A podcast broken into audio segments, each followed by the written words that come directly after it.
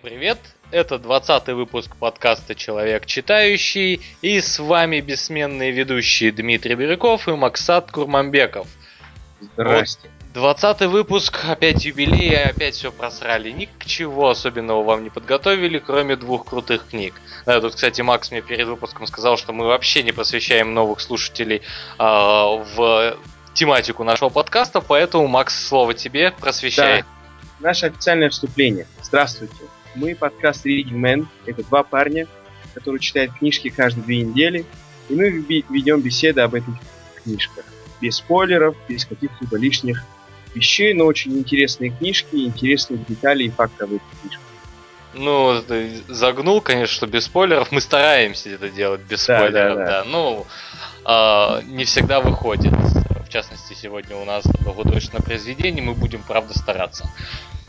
Итак, на повестке дня у нас два бестселлера, которые в 2014 году взорвали интернет. Ну, в частности, первая книга это «Соль, сахар и жир», которая на самом деле была написана, опубликована на английском языке еще где-то в 2003-2004 году, но на русский язык перевели только в прошлом году. Но она стала, а, попала моментально в топ букмейта, людям она очень нравится, поэтому мы не смогли пройти мимо нее. Но, тем более, а, еда это, наверное, а, та тема, которую мы еще ни разу не затрагивали в нашем подкасте. Вот, о второй книге скажу чуть позже, когда наступит ее время. Думаю, можно уже стартовать, рассказывать о книге «Соль, сахар, жир». Я вообще так прекрасно подготовился к этому подкасту, что даже не помню, как зовут автора, тем более я не читал его биографию. А, Макс, у тебя есть что в этом моменте? Да, зовут его Майкл Мосс.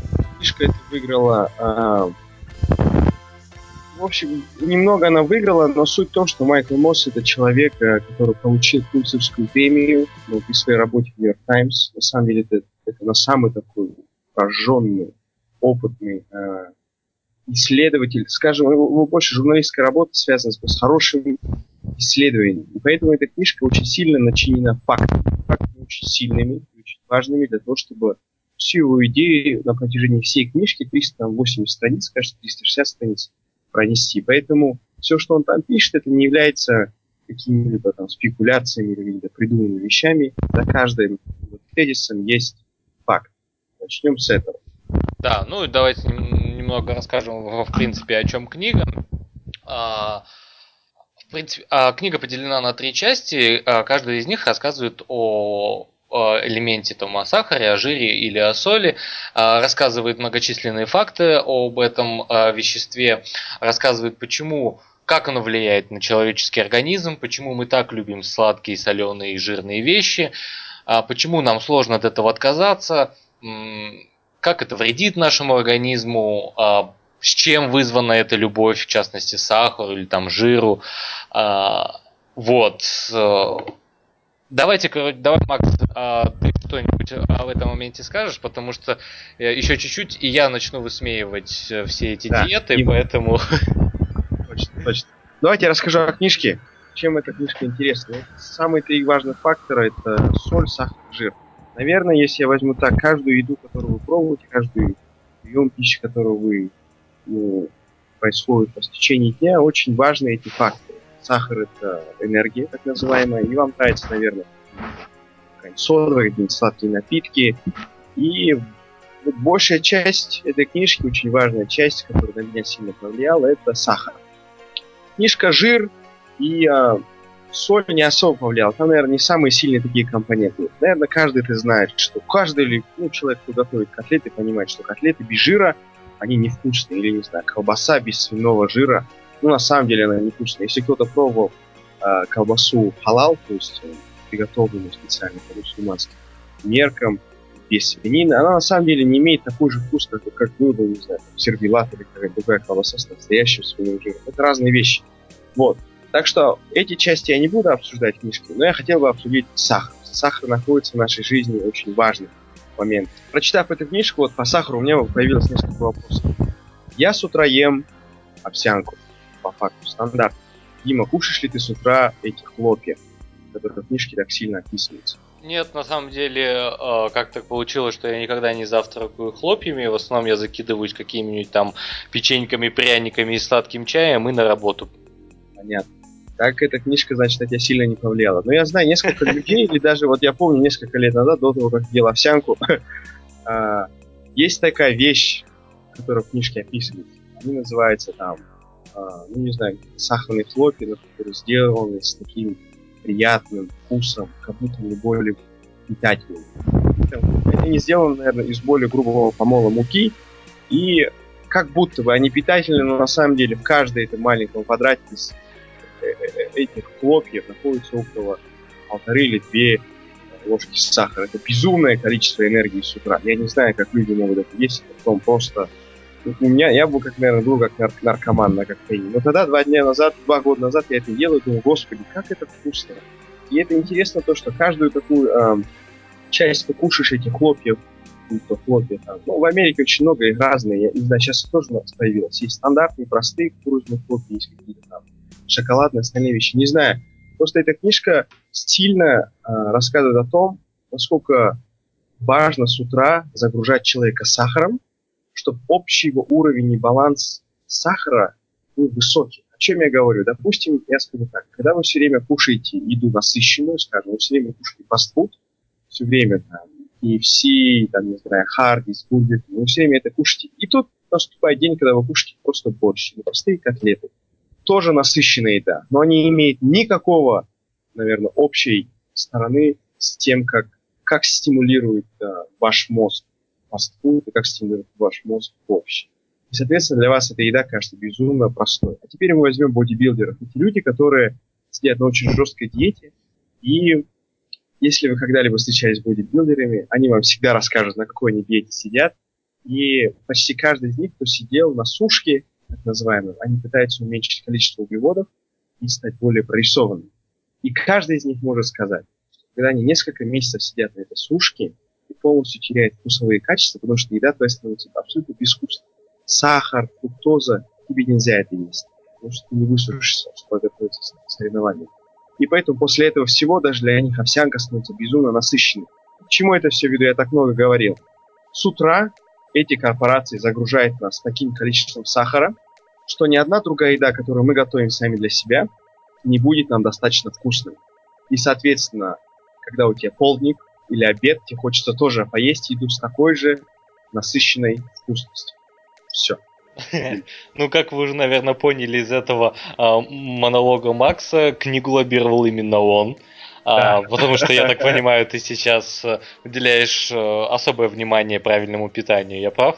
Да, я стараюсь, да, я, я как-то время произошло, и я стал понимать, все, что я ем, это неправильно, и сейчас вот. начнется настоящая дискуссия. И чтобы вас э, ввести э, в курс предстоящей дискуссии, и, и объяснить э, все мои фразы досрочно, я хочу объяснить, что я достаточно... Ну, что, что душой кривить-то? Я жирный. Это раз. Я, ну что ты? Я ем все, что мне нравится, без вообще каких-то ограничений. Мне нравится стейк, я съем стейк. И у меня нет такого, что я съел стейк и все, я наелся. В этом плане Луис Кей в одном из своих стендапов э, выдал отличную речь. Это нормальные люди, люди едят до того момента, э, когда вот, вот, все, я наелся, все, отлично, этой энергии мне хватит до конца дня. Нет, я как и Луис Кей ем до того состояния, когда я начинаю себя ненавидеть. Точно, точно, да. Вот, вот когда э, я понимаю, что все, я в жизни больше не возьму в рот ни вообще ничего съедобного, вот тогда я наелся. И никаких ограничений по сладкому, жирному. Я обожаю фастфуд. Я могу, в принципе, на нем на только фастфуде питаться, но ну, так, в принципе, сдохнуть можно к 25. С учетом того, что мне 24 скоро. Так что пока меня такие перспективы не устраивают, да и до ближайшего фастфуда идти это метров 500, это сколько калорий я сожгу. Не стоит того, да, Дима думает. Да, а доставка пиццы это 2 часа, я с голоду сдохну. Супер. Итак, э, и поэтому э, в сегодняшнем выпуске я буду оппонировать Максу в том плане, что я считаю, что не стоит себя ограничивать в чем-либо.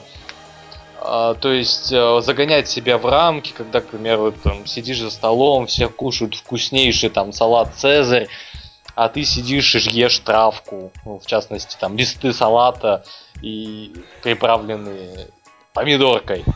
Да. Ужасная диета, ужасная. Без соли, без подсолнечного масла, тем более без мазика. Точно, точно, точно. Вот, вот я считаю, что это не совсем правильно, потому что так же, как я отношусь к этому курению, что если человек хочет, то кури, как бы хочешь сдохнуть в 35, вот я хочу, к примеру, там как это, как рок-звезда. Вот. А, и ограничения, особенно насильственные, когда тебе приходится себя перебарывать, я, я их осуждаю, а, и как вы, наверное, понимаете, у меня проблема с дисциплиной. Потому что именно такие вещи дисциплинируют людей. Нет.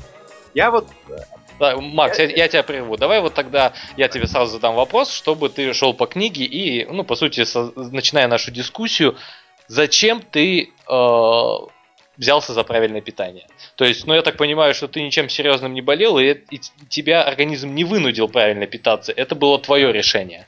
Я программист, я постоянно сижу за этим стулом, стволом и зайти пялись в этот монитор. Э, представители нашей профессии не особо выглядят хорошо, и главная мотивация была просто выглядеть хорошо, чувствовать себя здоровым. Это для меня было очень важно. Дальше э, я, не маниак, я не маниакален в своей э, страсти изучать, как правильно питаться, но я хотел бы решать проблему до того, как она появилась, заниматься профилактикой, а не в 40 лет искать трансплант печени или там иметь какие-то проблемы с раком. Но я не Стив Джобс, который, извините меня, получил рак от того, чтобы он кушал яблоки и думал, что это ужасно. Нет, я не такой.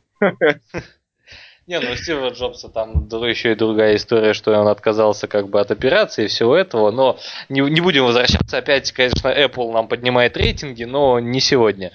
Точно, точно. А... А, Дима, что насчет тебя? Ты, как я понял, ты сказал, ты не любишь э, себя ограничивать. Не, вообще как, не люблю. Как сказали в Америке, в Америке ты, ты, ты сильная, независимая женщина, которая не нуждается в мужчине.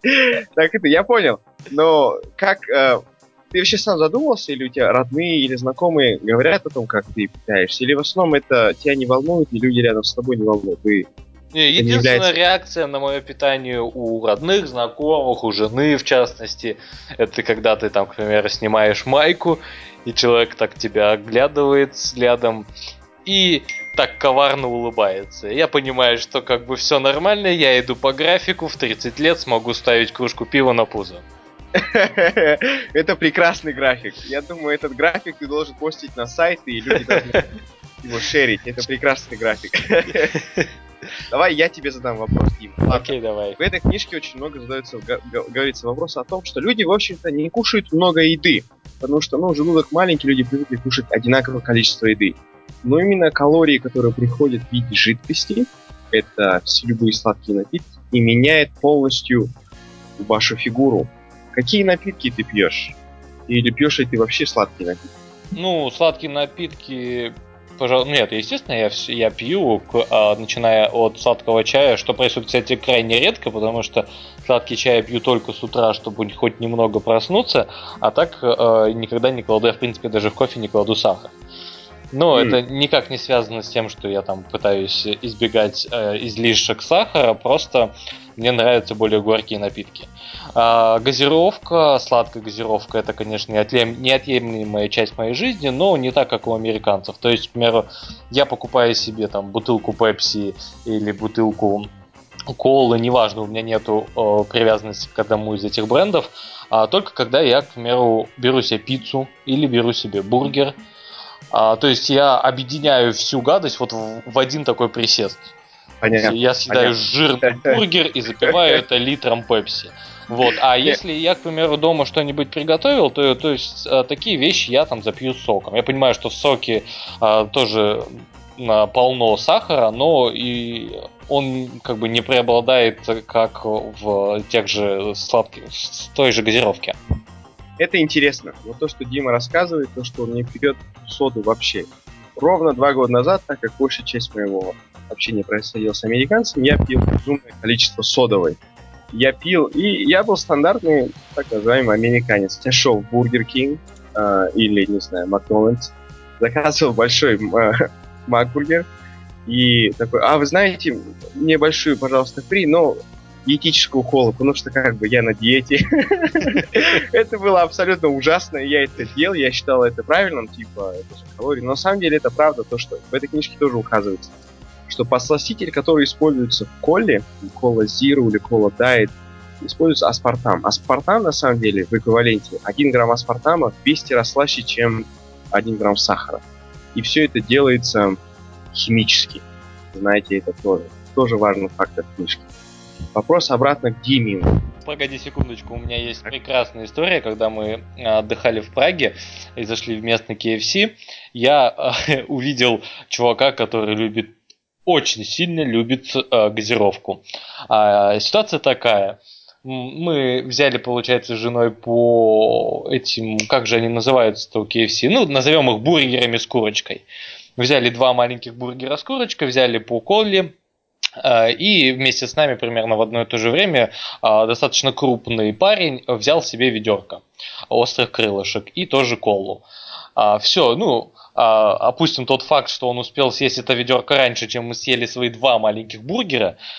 А, но ситуация самая веселая в том, что он доедает последний а, кусочек кры, крылышка, допивает свою колу, выбрасывает этот а, стаканчик из-под колы. А как вы знаете, практически во всех а, фастфудах есть такая функция, как рефил. То есть вы платите, по сути, за стаканчик и наливаете газировки себе сколько угодно. Так вот, этот парень выбрасывает этот стаканчик, подходит к музыке, э, стряхает все крошки из э, коробки э, из-под крылышек и набирает полную коробку пепси. Идет так медленно, не ша... так, аккуратненько к выходу. Мне очень хотелось его окрикнуть, чтобы он дернулся и у него все пролилось. Это было настолько смешно. Нифига себе, вау! Это нереально. А, чтобы вы понимали, ну как бы если вы вдруг никогда не, не бывали в KFC, не видели их ведерки, а, по объему это примерно, наверное, 7, наверное, стаканов обычного 0,5 невероятно. Невероятно. Этот мужчина просто побил вообще все мои ожидания. Это прекрасная история. Я расскажу другую историю. Я когда был в Америке тоже, есть там такие маленькие магазины, 24 часа называется 7-Eleven, 7-11. И они известны тем, тоже об этом книжке говорится, что у них продаются э, стаканы под названием Big Gulp, то есть большой глоток. стаканы делятся там, от 300 мл до 1 литра 97 миллилитров. Это громадная банка, которую ты как будто бы пьешь из трубочки. Там трубочка длинная. И за это тоже получил 7-Eleven свою критику, потому что они это делали на... намеренно, чтобы количество соды, которую люди пили с собой, беря там машину или куда-то еще, увеличилось. И это ужасно. Просто сам размер просто невероятный. Это ведро, на самом деле. Ну, этот парень просто, он, я хочу, я хочу быть как он, он живет мечтой моей. Да, этот человек идет к цели, он ее выполняет, не дожить до 27. Точно, точно. А, вот. Давай, ты хотел, кстати, перед этой историей задать какой-то вопрос. Да, вот вопрос у меня интересный. Дима, наверное, пробовал разные, разные содовые напитки доктор Пеппер, Кол и все остальные. Mm-hmm. Вот эти, все, всех этих напитков в книге рассказывают, что каждый этот напиток имеет свою точку блаженства. То есть он настолько крутая, и вот эти количество компонентов настолько прекрасное, что человек в точке этой блаженства испытывает такую же стимуляцию в своем мозге, как если бы он был вот на наркотик. Дима, mm-hmm. есть ли такой напиток, который ты пьешь и испытываешь такого же уровня блаженства? А, скорее всего, тут мои предпочтения пересекаются с тем, что описывалось в книге. В частности, там описывалась история того, что долгое время на рынке э, сладких газировок присутствовало два гиганта, и третье место, ну, то есть это Кола и Пепси, и третье место стабильно шло за доктором Пеппером. Но в 2000-х годах, когда конкурентов стало все больше, доктора Пеппера начали вытеснять, и им срочно потребовался потребовался продукт, который сможет заинтересовать как старую аудиторию, которая привыкла к классическому напитку, так и к новому. У них было много провалов, а после чего они пригласили известного а, химика, который поработал в пищевой индустрии а, несколько десятков лет. И вот он выработал им напиток, по-моему, крем черри, если они... А, ванила черри, ванила черри, который полюбился очень публике, и вот именно этот ванила черри является, наверное, моей самой любимой газировкой. Это интересно. Это очень интересно. А вот Дима сейчас рассказал. Окей, тогда встречный вопрос, а у тебя? Ну, да, я должен признать, я люблю колу. Но я настолько стал извращенец, что я пью колу Zero. Я четко чувствую разницу между диетической колой и диетическая кола, которая произведена, там, не знаю, на с, с настоящим сахаром или диетическая кола, которая произведена сиропом из кукурузы. Я четко различаю разницу. И точно так же есть кола-кола, которая произведена сахаром, с тростникового сахара и кукурузным сиропом. Я люблю кока-колу, которая сделана с кукурузным сиропом. Кока-кола Zero. Я извращенец, я это признаю. Вот, вот, кстати, вот а если считать вот какой напиток я считаю самым сладким из газировок, которые я, мне довелось пить, я ну большую часть жизни провел в Казахстане и в России, поэтому у нас нет такого огромного сантиметра ассортимента, как в США. Но, наверное, самое сладкое это Mountain Dew. Да, это везде, это просто, это, э, я не знаю, это как говорят, когда человек ложит, не знаю, 7 ложек сахара чашку, он просто сахар с чаем пьет. Точно так же это, это просто, наверное, жидкий сахар, мое мнение. Ужас. Ужасный напиток. Ну, страшно вкусный. Да. Вот так. Дальше. Вопрос Диме. Много, много вещей мы обсуждаем, напитки. Теперь я... В книжке об этом не сильно сказано, но, наверное, Дима знает, что такое ГМО, генетически модифицированные продукты. Ага. Да, вот Дима какое твое отношение к ним? Я надеюсь, ты не какой-нибудь там грязный хипарь, который говорит, что нужно кушать только свою морковку с, ты со же, своей грядки. Ты, ты же слышал мой монолог про э, 4 стейка или там... А, вот, нет, нет, э, у меня нет никакого негативного отношения к ГМО. Я отлично понимаю, что современная пищевая индустрия практически без него уже не может, потому что, э, ну, как я, честно, не очень сильно вдавался в, это, в эту тему, поэтому, как, как мне кажется, и насколько я обладаю знаниями о ГМО, а, основной элемент это консервирование продуктов. Я ошибаюсь или нет? Да, я думаю, Дима, ты прав.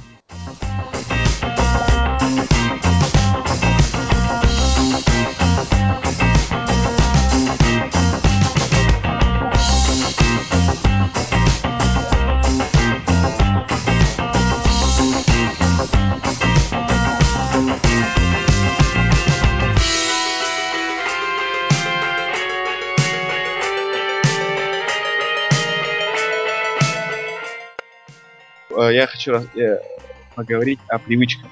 Давай. Ты сказал, что ты особо не следишь. Не то, что не следишь. Ты кушаешь то, что ты любишь. Да.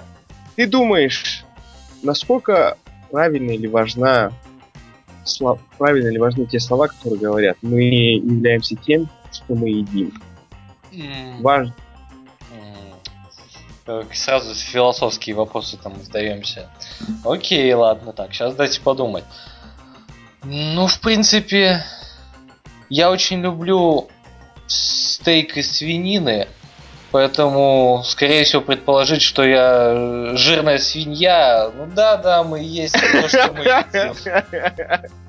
Ну, не так буквально, конечно, но мне, но мне нравится эта шутка. О, это прекрасно ты сказал. Предположить, что я жирная свинья. О, Дима, ты как Конан О'Брайен становишься. Такое количество самого уничижительного юмора это прекрасно, господи, это прекрасно. Ладно. это, это был риторический вопрос. Я, я просто думаю, что после этих скоро это прекрасно. Я, я чувствую, что следующий шаг после следующей моей шутки ты признаешься мне в любви. Нет, это уже было, я несколько эпизодов назад сказал, но если ты хочешь, я еще раз могу сказать. Так, так, все, все. Это все идет под запись. Да, да, все, все, я не буду это говорить.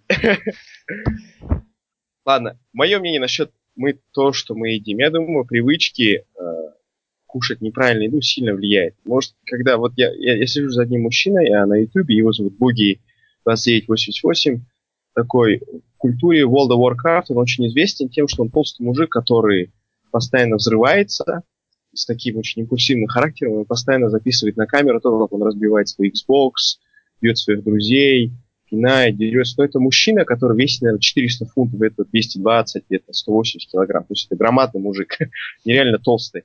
И вот он известен тем, что вот он где-то 4 видео выпускает своих э, таких смешных, достаточно фейковых, но одно видео он выпустил о том, что вот ему 40 лет, и он всю жизнь э, пил Mountain Dew, кушал чипсы, читос, доритос и все это любил.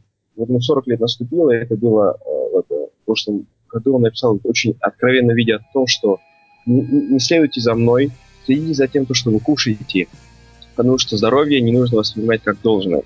И вот если такой мужик тогда мне сказал, и поэтому я стал за этим следить, как бы вот так. Ну, вот, кстати, а, такой момент, э, хоть я и говорю, что я практически не отказываюсь ни в чем, но не рисуйте в своей голове образ того, что я вот, вот сейчас вот прям обвален э, чипсами, и там у меня он кусок пиццы под кроватью валяется, и мои, мои свеженькие бургеры на подходе. Нет, э, я очень большую часть времени я ем обычную пищу, которую готовлю сам или мне готовит жена. А это по большей части издержки моего воспитания. То есть мне в детстве никогда не покупали чипсы. Ну, знаешь, чипсы это как чуть ли не как подарок на день рождения. Понятно. А, да. Вот. И там бабушка, мама мне все время готовили обычную еду, и к ней я привык. Э, поэтому, вот честно, я как бы человек ну, не, ну, не супер огромной зарплаты, ну, например, выше среднего, я могу себе позволять есть чипсы каждый день. Но даже в такой ситуации я, там, к примеру, покупаю чипсы ну, раз в две недели. И это небольшой э, элемент такой, ну, не роскоши, а, как говорится, что э, если все время испытываешь удовольствие, оно перестает быть удовольствием. И вот это такое, как guilty pleasure. То есть, ну, как да. бы, да, вредно, но вот мне нравится. Вот. И я не хочу себе отказывать вот этой радости, что я ем чипсы вот э, там, ну, может быть, ладно, раз в неделю. Или то же самое с попкорном. Ну, там и до Бургер Кинга могу сходить там а, в выходные. У меня была тяжелая неделя, хочу жирного. Ну, ты пошел, купил.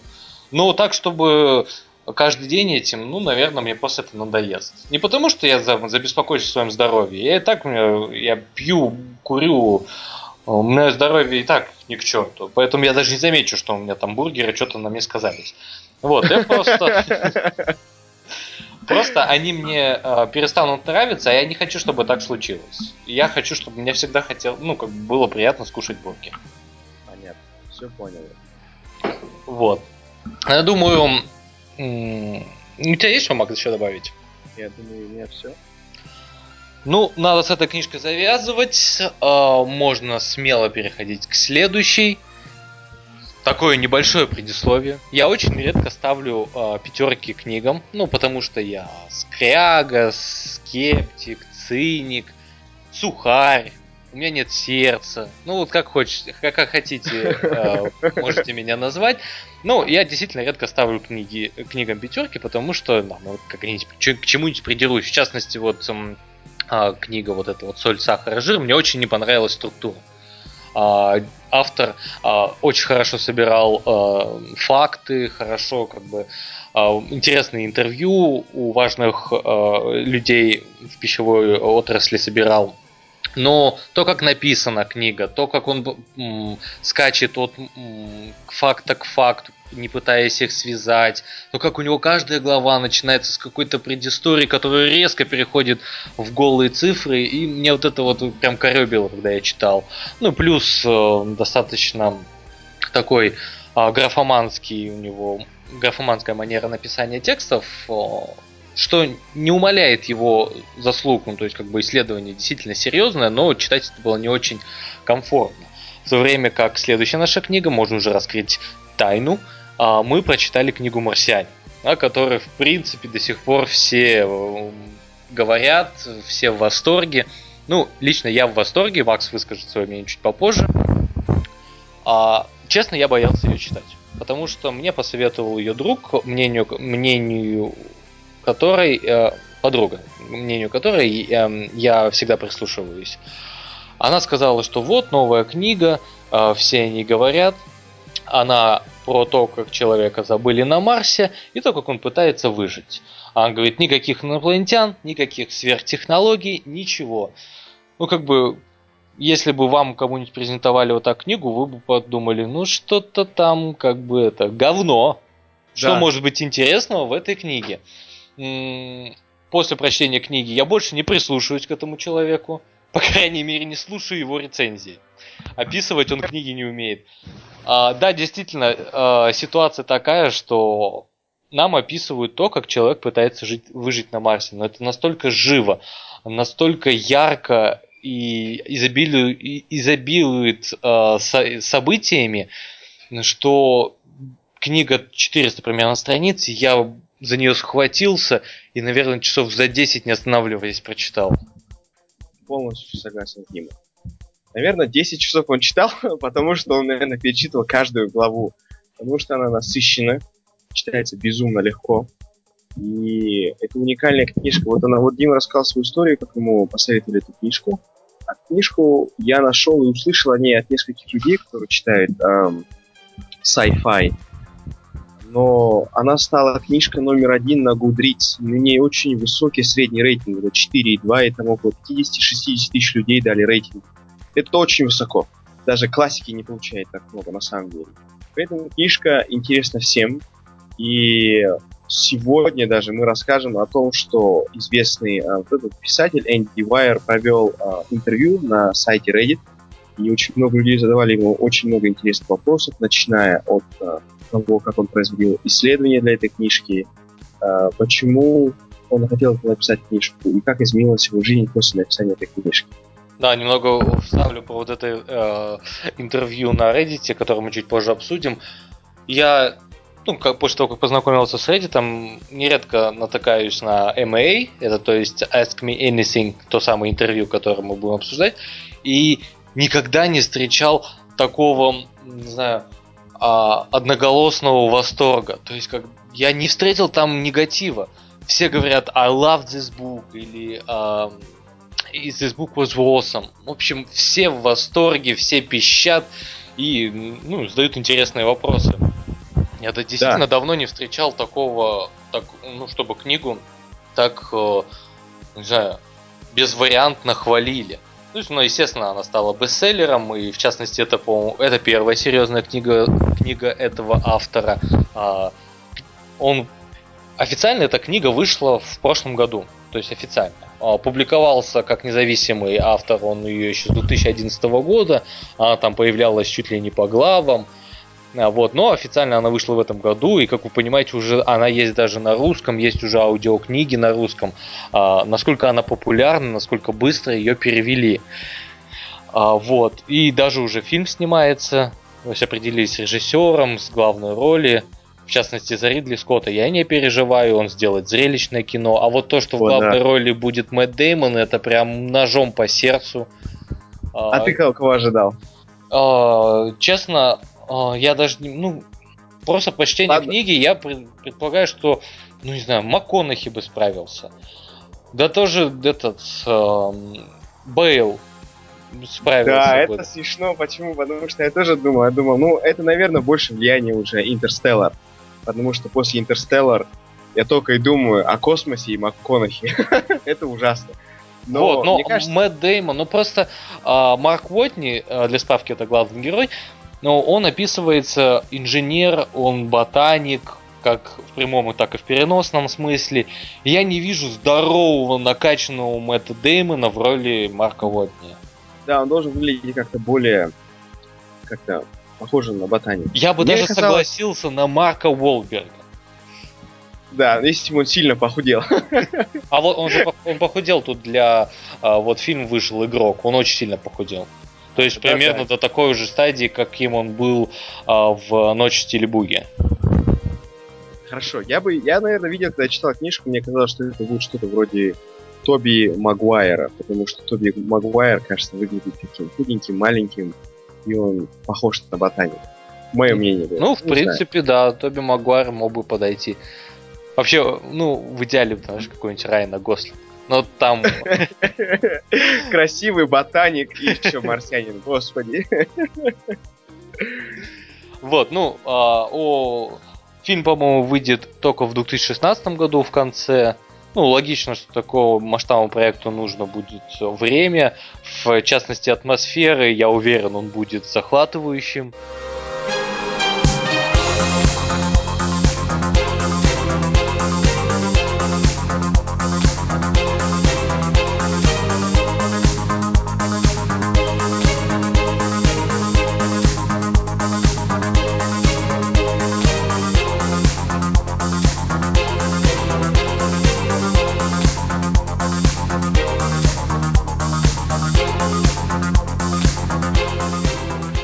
Ну, давайте вернемся к книге. В частности, мы не будем ее э, подробно обсуждать, потому что там шаг влево, шаг вправо и уже спойлер.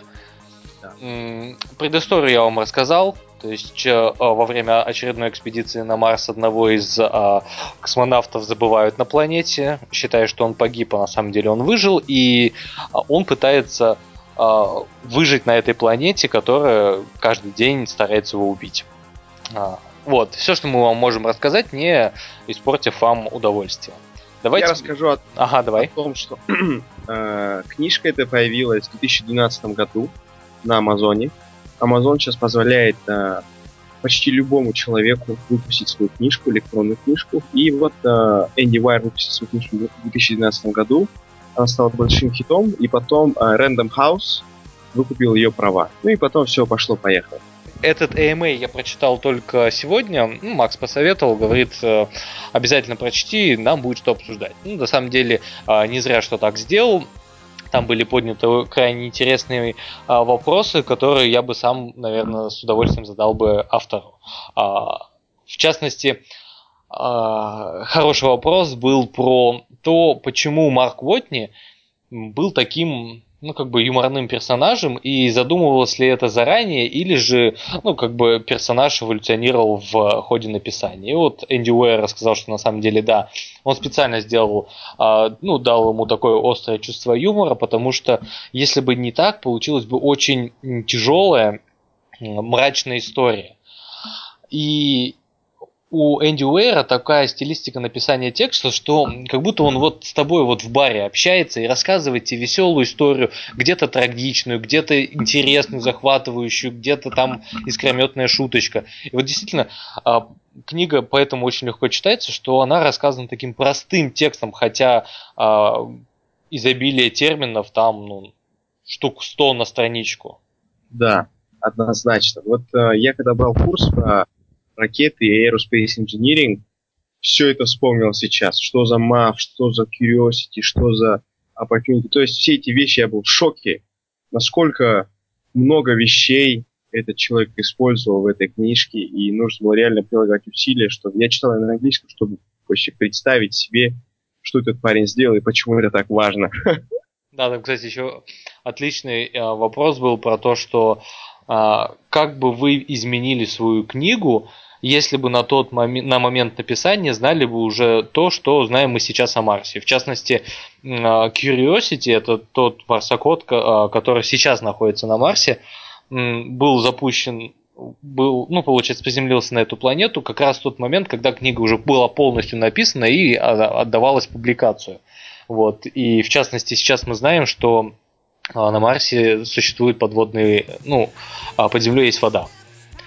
А, и, ну, как бы Энди Уэйра спрашивают, вот если бы вы знали эти данные, как бы вы изменили? Он говорит, вообще это, кстати, а, отличная для человечества новость, но я бы ничего не поменял, потому что а, он говорит, что мне очень понравилось а, описание добывания воды. Поэтому, если бы я об этом всем уже знал, я бы, конечно, упомянул, но сказал бы, что он сейчас находится в пустыне, и доступа к этим водам у него нету. Да, это очень важно было насчет это очень важно. Вот, и раз уж я пришел к реальным сведениям о Марсе, ты хотел что-то рассказать об исследованиях, потому что я немного не дочитал интервью до этого момента. Да, в общем, он рассказывает, что исследований он очень много проводил, и вообще, на самом деле, Энди Уайер с 15 лет работает программистом, он нигде ничего не заканчивал, но все время любил science fiction, как все эти дети, э, очень сильно связанные с, с технологиями, он был таким стандартным ботаником. И он говорит то, что большая часть своего вдохновения он взял от ну, Айзека Азимова. Его важная любимая книжка это «Я робот». И мне показалось это странным, что роботов почти особо-то не было. Ну да, вообще не было у марсиане. Это, я думал, что будет чуть больше, потому что после Интерстеллара я как-то ожидал, что вот будет какая-то важная роль для роботов. Ну ладно, неважно. В общем, то, что он сделал очень много исследований и очень много усилий приложил, чтобы все было похоже на правду. Да. Он, кстати, а, благодаря этому интервью подчеркнул себя две книги, которые обязательно прочитаю на днях. Это uh, Play, uh, Ready Player One, которая была не так давно написана, тоже uh, бестселлер. И uh, Have a spacesuit, will fly. То есть э, есть э, скафандр, значит полетишь. Это классическое, по сути, sci-fi произведение, которое он ну, упоминает в одном предложении с «Я робот» Айзека Азимова. На самом деле, кстати, я, если брать Азимова, то мне больше нравится трилогия «Основания». Да, ну, конечно, это фундаментальная работа. Такого нету вообще. Вот, это, кстати, Макс, как относится к э, научной фантастике? Я мало ее читал. Я читал, конечно, Хайнлайна, читал Азимова. Я мечтаю прочитать э, сэр Артур Кларк. Для меня это важно, но почему-то не доходит как-то тяжело. Но вот, наверное, после этой книжки я чуть-чуть включусь и начну больше читать научную фантастику. Ну, Очень. вот у меня э, с учетом нашего плотного графика чтения для подкаста, я вс- все научно-фантастические произведения сейчас перевел э, в формат аудиокниг. Ну и вот так вот послушаю. Не так давно я дочитал, дослушал «Марсианские хроники», потом послушал «Солярис», «Войну с саламандрами». Вот это, кстати, все, что, Макс, я сейчас говорю, это классические произведения, которые, если хочешь знакомиться с sci-fi, то обязательно. Супер однозначно будет слушать. Вот, еще, кстати, веселый момент во время интервью был, когда а, чувак заходит в тред на Reddit и говорит, что на самом деле я вашу книгу не читал а, и просто увидел знакомое имя. А, когда-то там в детстве я читал веселые комиксы Candy and Andy. И то есть э, вы ли тот же самый автор, то есть тот же самый Энди Уайер, который создавал их когда-то? Если да, то вернетесь ли вы к, написанию комиксов? Вот оказалось, ну, как бы действительно интересно, что человек просто по имени наткнулся. Оказывается, э, Энди Уайер был известен давно своими комиксами, там э, больш, много отсылок было к его э, рассказу Egg, то есть яйцо, да, вот. да. А, и как бы люди, когда-то читавшие его комиксы, сейчас решили прочитать его пол, полноценный роман в полном восторге, спрашивают, вернется ли он к комиксам, и как бы а, очень интересный ответ, что он, ненав... он всегда ненавидел рисовать. Он любит шутить, он любит писать тексты, но рисовать ненавидит. Говорит, ну как бы с радостью вернется к э, созданию комиксов, комиксов, когда ему предоставят профессионального художника. Вау, я этого не ожидал. Я еще не ожидал то, что он до сих пор работает uh, full time. Нет, нет, нет, он, он же сказал, что как бы все, вот сейчас вот, когда а, права на фильм он продал, а, там было написано it's, all about money, а, и все, он сейчас уволился с работы и полностью пишет, он уже пишет новый роман, что-то а, космическая опера будет у него, то есть он замахнулся прям серьезно. Вау. Да, это правда, Дима, оказывается, прав. Потому что я, я сейчас читаю его интервью, которое произошло 12 месяцев назад. Я ошибся. Вот так. Вот. А, кстати, вот ты, ты, наверное, уже об этом сказал, я, может быть, прослушал про то, как люди поднимают его старое интервью двухлетней давности, про то, как он сражался, или даже четырехлетней давности, как он сражался с, публика... с этими с издателями с которой не хотели брать его роман, не хотели брать его рассказы, потому что считали, что они не будут продаваться, как он пытался сам выйти, а, сам себя опубликовать. И очень смешно, когда это подводят в трейде э, про его рассказ о том, насколько сейчас легко писателю стать знаменитым. Да, вот тоже один момент, который я хотела сказать, но чуть забыл что-то. Ну давай. О том, что да, то, что он сказал. На самом деле сейчас, наверное, нету самое лучшее время стать писателем, если вы когда-либо хотели бы им стать, потому что шанс э, стать успешным писателем, писателем стал выше, потому что тебе не нужно иметь какие-то навыки общения с агентствами, с издательством. Все, что тебе нужно делать, это написать свою книгу, и все остальное ты просто постишь свою книгу, там, Amazon или какие-то другие, даже вот в России видел несколько сервисов, открылись для self паблишинга, бук. Это очень крутые вещи. Все, что ты можешь, не знаю, писать книжку, и когда она закончена, ты просто ее паблишишь, у тебя получилось, у тебя получилось. Нет, так нет. Все стало очень просто. Это круто. Да, Amazon, в отличие от классического вида издателя, тебе не откажет в публикации да. твоей книги. Им еще несложно. Еще немного, не, а, одна новая позиция в их многомиллионном каталоге. Ну, но при всей простоте, которая вот сейчас вам кажется, опубликовать книгу стало очень просто. Но продвигать ее до сих пор сложно. А сейчас, скорее всего, еще даже сложнее, потому что а, вы представляете, э, что как бы не только вам открылась э, простая дорога к публикации книги, а всем начинающим авторам и тех, кого не берет большое издательство. Да, конкуренция тоже выше.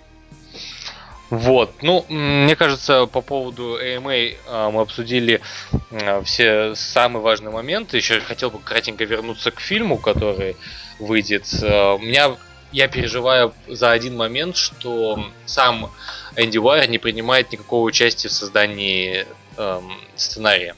То есть они ему выслали, как бы, ну на, почитай, но особого влияния на это уже у, у него нету. Поэтому как бы главное, чтобы не испортили. Не испортили э, тех вот э, научных штук, которые он преподавал, подавал с такой легкостью, а тех искрометных шуток Марка Уотни. Я очень надеюсь, что это будет отличное кино. Не великое, но хорошее. Главное, чтобы Согласен. Марк Волберга убрали. Убрали его. Мэтт Деймон. Ой, Мэтт Деймон, да. Марка Волберга поставьте. Нет, давайте поставим Дуэйн Скала Джонсон. После его последнего фильма, вот это Pain and Gain, я вообще в шоке от Дуэйн Скала Джонсона. Ладно.